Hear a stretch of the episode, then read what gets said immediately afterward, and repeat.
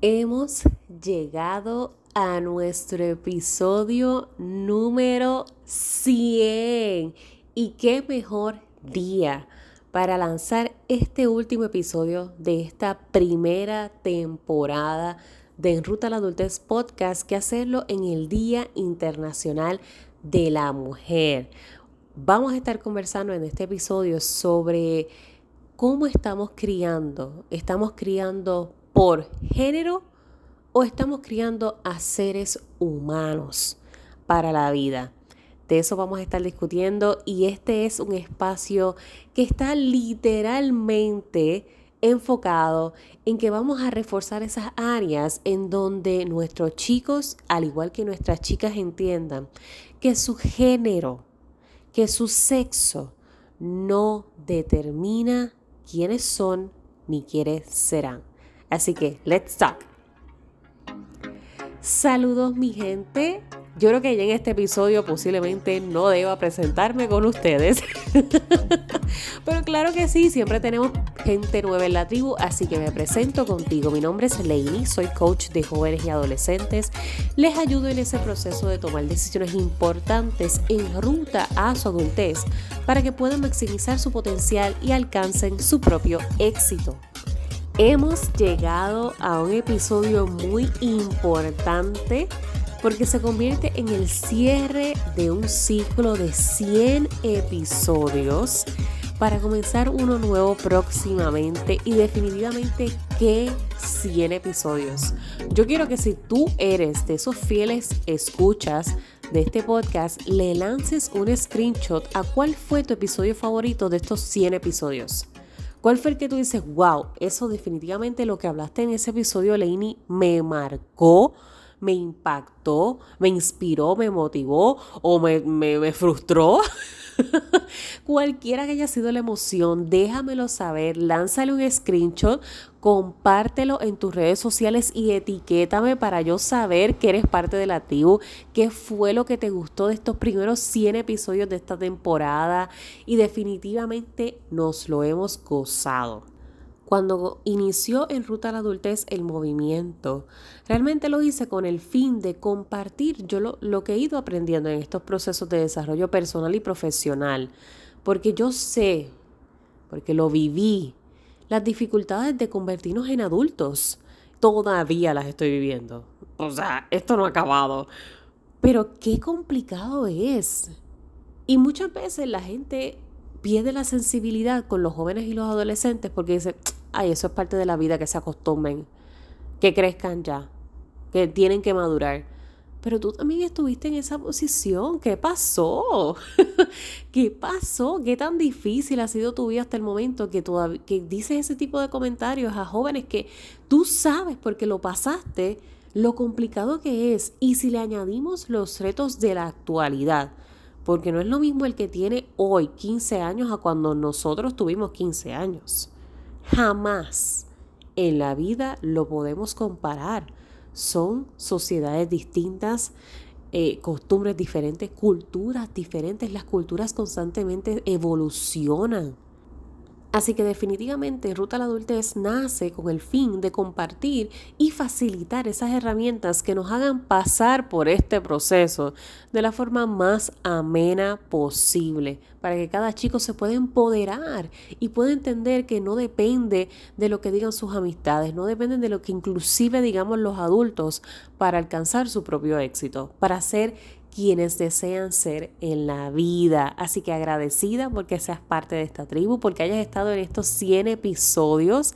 Definitivamente déjame saber lanzando un screenshot, compártelo y etiquétame para yo reconocerte como ese escucha de la tribu fiel de Ruta a la Adultez podcast. Y ahora sí, adentrándonos un poco más al tema de hoy, vamos a estar hablando sobre el impacto de la crianza a la hora de darle un enfoque en género en vez de al ser humano.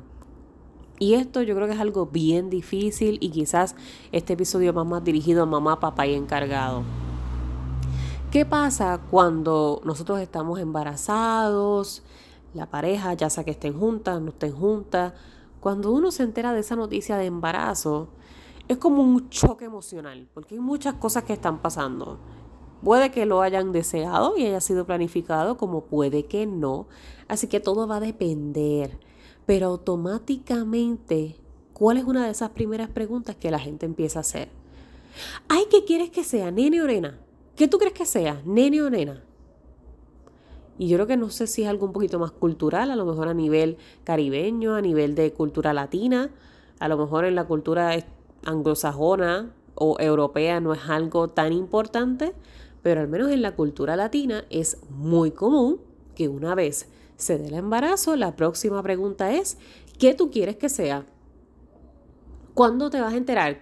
¿Cuándo nos vas a decir? Ahora, hoy en día, la tendencia del gender reveal es, un, es algo que, que, mucha gente realiza, así que mucha gente entonces ahora también planifica. ¿Cuándo va a ser el gender reveal?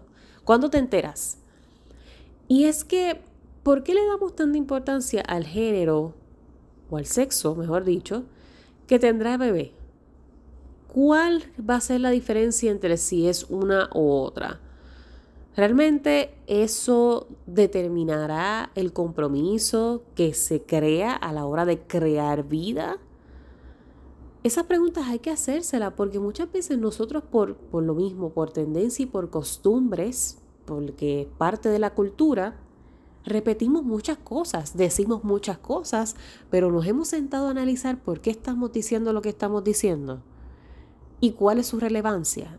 ¿Es relevante que iniciando un embarazo sepamos el sexo de bebé?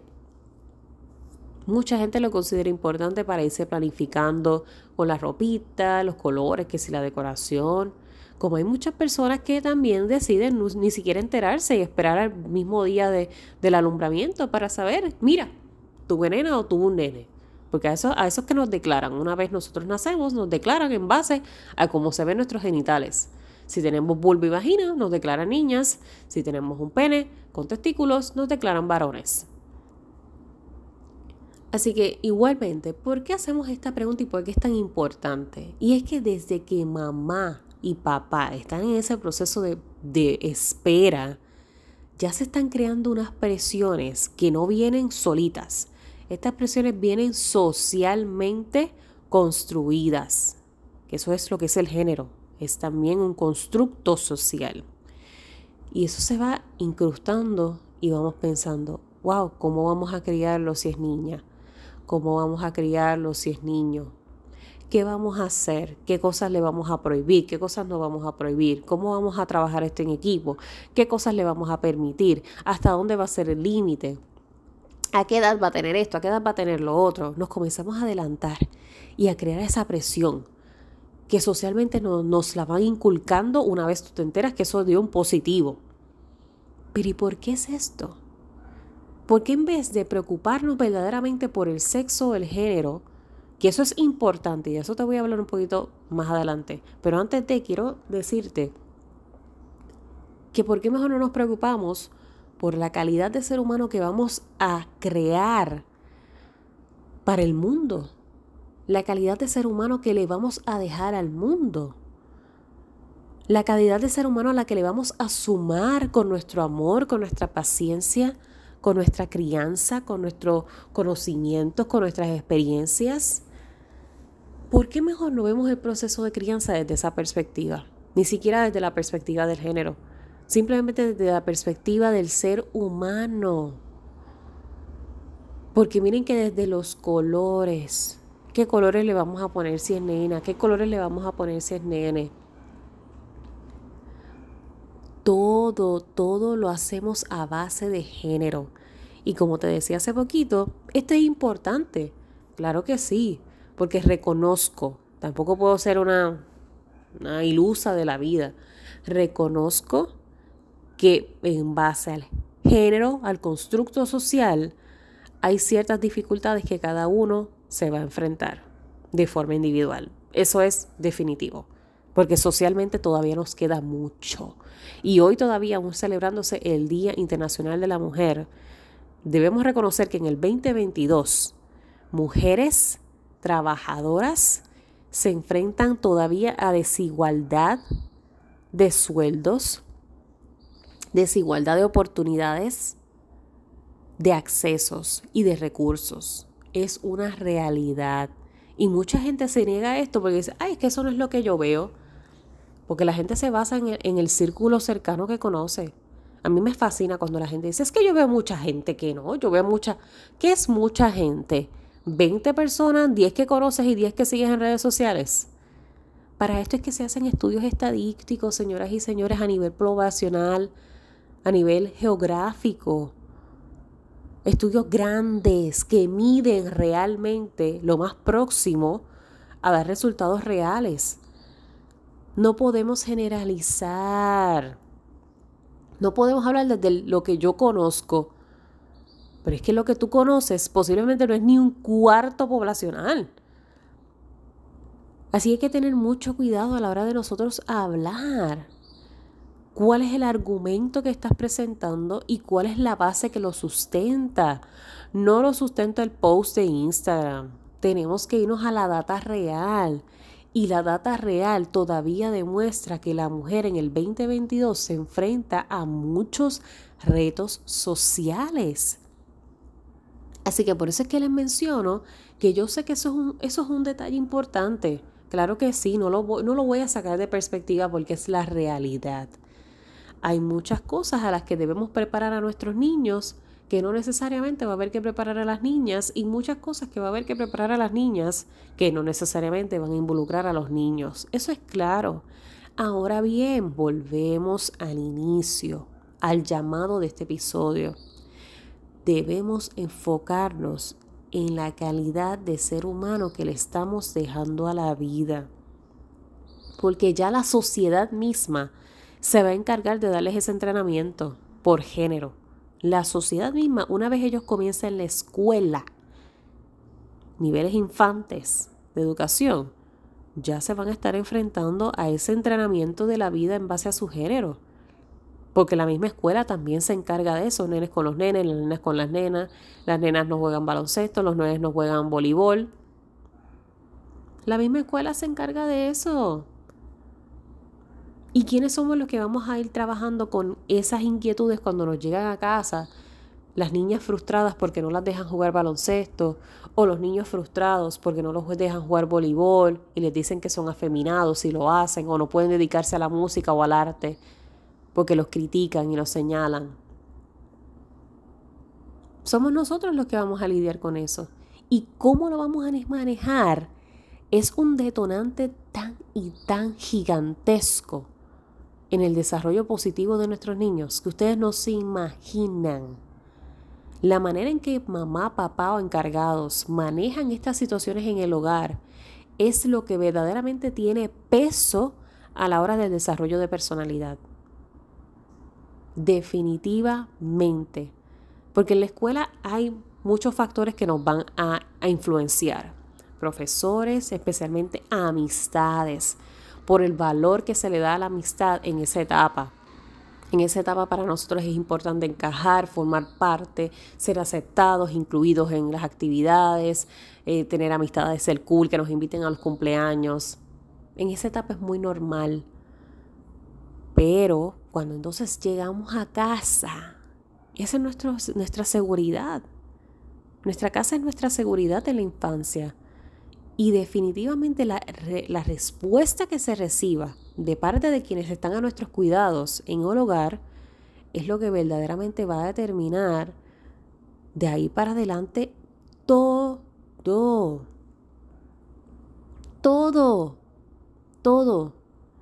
Y entonces, ¿qué está sucediendo? Nos estamos enfocando en criar por género y por eso es que estamos muchos en contra de estos movimientos de perspectiva de género, porque no se entiende a qué se refiere con el movimiento. Muchas personas por el miedo y el pavor a que se introduzcan temas como orientación sexual, están en contra de esto, pero es que perspectiva de género es un todo. A mí me encantaría que tú te autoevaluaras ahora mismo como mamá y papá, sin juzgarte, porque tú tienes también un background, tú tienes también una crianza y un bagaje que llevas arrastrando. Pero autoevalúa dónde tú estás y qué estás haciendo. ¿Qué cosas estás repitiendo? ¿Qué estás hablando? ¿Qué estás modelando? ¿Cuáles son verdaderamente tus miedos y por qué tienes esos miedos? ¿A qué le temes a enfrentarte? Y obviamente aquí hay unos factores creencias que van también a influenciar, pero sacando y eliminando, tratando de ponerte lo más neutral contigo mismo y contigo misma. Esto no tiene que ver con más nadie. Poniéndote neutral contigo, sacándote un momento de ese ser que se ha creado por la vida y viendo desde otra dimensión. ¿Por qué piensas como piensas? ¿Por qué actúas como actúas? ¿Por qué le dices lo que le dices? ¿Y por qué no le dices lo que no quieres decirle? ¿De dónde vienen esos miedos? ¿Qué está pasando? Eso es muy importante en los procesos de crianza, porque eso es autorreconocimiento, autoevaluación, inclusive autocoaching. Uno mismo irse adiestrando a, mm, espérate, detente, ¿qué, ¿qué está pasando? ¿Qué estás diciendo? ¿Por qué lo estás diciendo? Nosotros no podemos andar por la vida en automático porque eso fue lo que aprendí. Esa excusa, y ahora sí escúchame bien mamá, papá, esa excusa ya no es válida. Esa excusa del es que eso fue lo que yo aprendí es muy vaga. Se queda muy vaga en comparación a otras personas que también se criaron en tu etapa, en tu generación pero hoy por hoy están dando la milla extra de intentar al menos escuchar y entender. Y eso le da cierta ventaja en el proceso de crianza, porque a pesar de sus limitaciones y sus creencias, porque las reconocen que son parte de sí, no usan la excusa con sus hijos y sus hijas de es que así funcionó conmigo, es que así fue que yo me crié. Pero ¿y qué vamos a hacer? si te vas a quedar en ese tren del que así fue, es que así no será. Entonces, ¿qué vamos a hacer? Estás perdiendo a tus hijos, los estás alejando de ti porque la, la realidad de ellos no es la misma de cuando tú tenías 12, 15 años. Y nosotros debemos empezar a sanar nuestros procesos, cerrar esos ciclos para no repetirlos con nuestros chicos. Y en esa autoevaluación, también colócate el detalle de que si tienes una niña, ¿por qué estás criando a tu niña de la manera en que la crías? Y si tienes un niño, ¿por qué lo estás criando de la forma en que lo crías? Hay favoritismo, te inclinas más a uno que al otro, favoreces a uno más que al otro. ¿Y por qué lo favoreces? ¿Por qué tú sientes que conectas más con uno con el otro? Se trata por su género, se trata por su sexo, se trata por su personalidad, ¿Qué pasa? Tienes que hacerte esas preguntas como mamá y papá o encargado, educador de cualquier joven o adolescente o infante. Así que definitivamente encontré pertinente tocar esta temática en un día como hoy porque son muchos los retos, muchísimos los retos que padecen nuestras mujeres y nuestros hombres, claro que sí, en sus diversos escenarios pero sin duda todo esto de arrastrar el patriarcado y la crianza machista tiene todavía unas repercusiones gigantescas.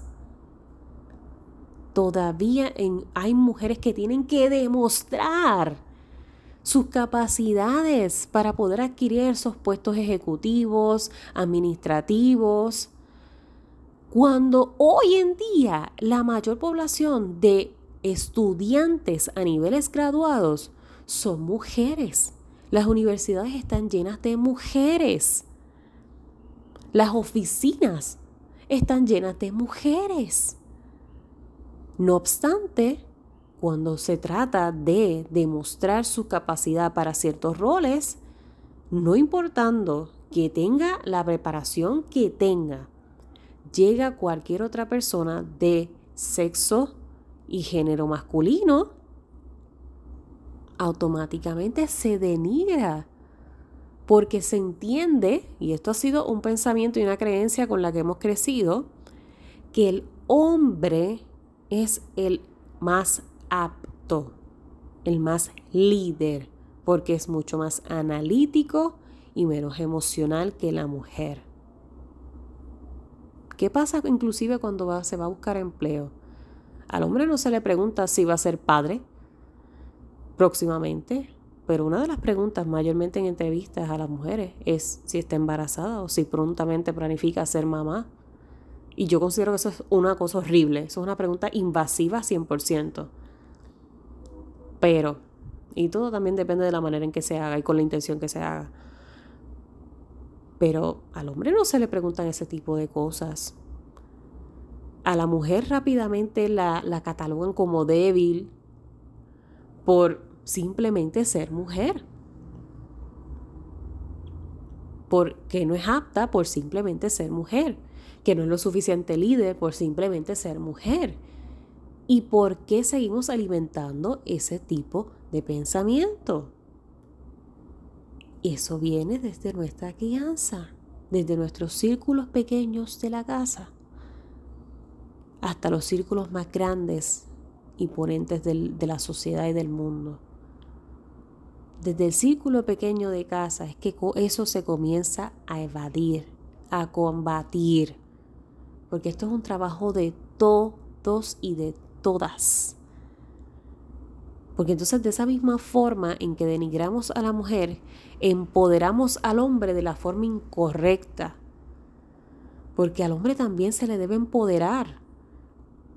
Desde lo más genuino, no desde el, tu rol corresponde a este tipo de acciones. Porque tú eres el hombre de la casa. Porque a ti te corresponde hacer ciertas cosas y tienes que hacerlas bien y tratar de tampoco eliminarle tareas por su rol. No es que tú no tienes que aprender a cocinar porque tu hermana es la que lo va a hacer. Tú no tienes que aprender a limpiar porque es que la esposa que se case contigo es la que debe hacerlo. ¿Por qué estamos perpetuando estas acciones? ¿Por qué seguimos alimentando esas creencias? Volvemos. Si tu respuesta ante esto es que así fue que a mí me criaron, Lamento informarte que esa excusa se está quedando corta. En el 2022, la era de la información, la era digital,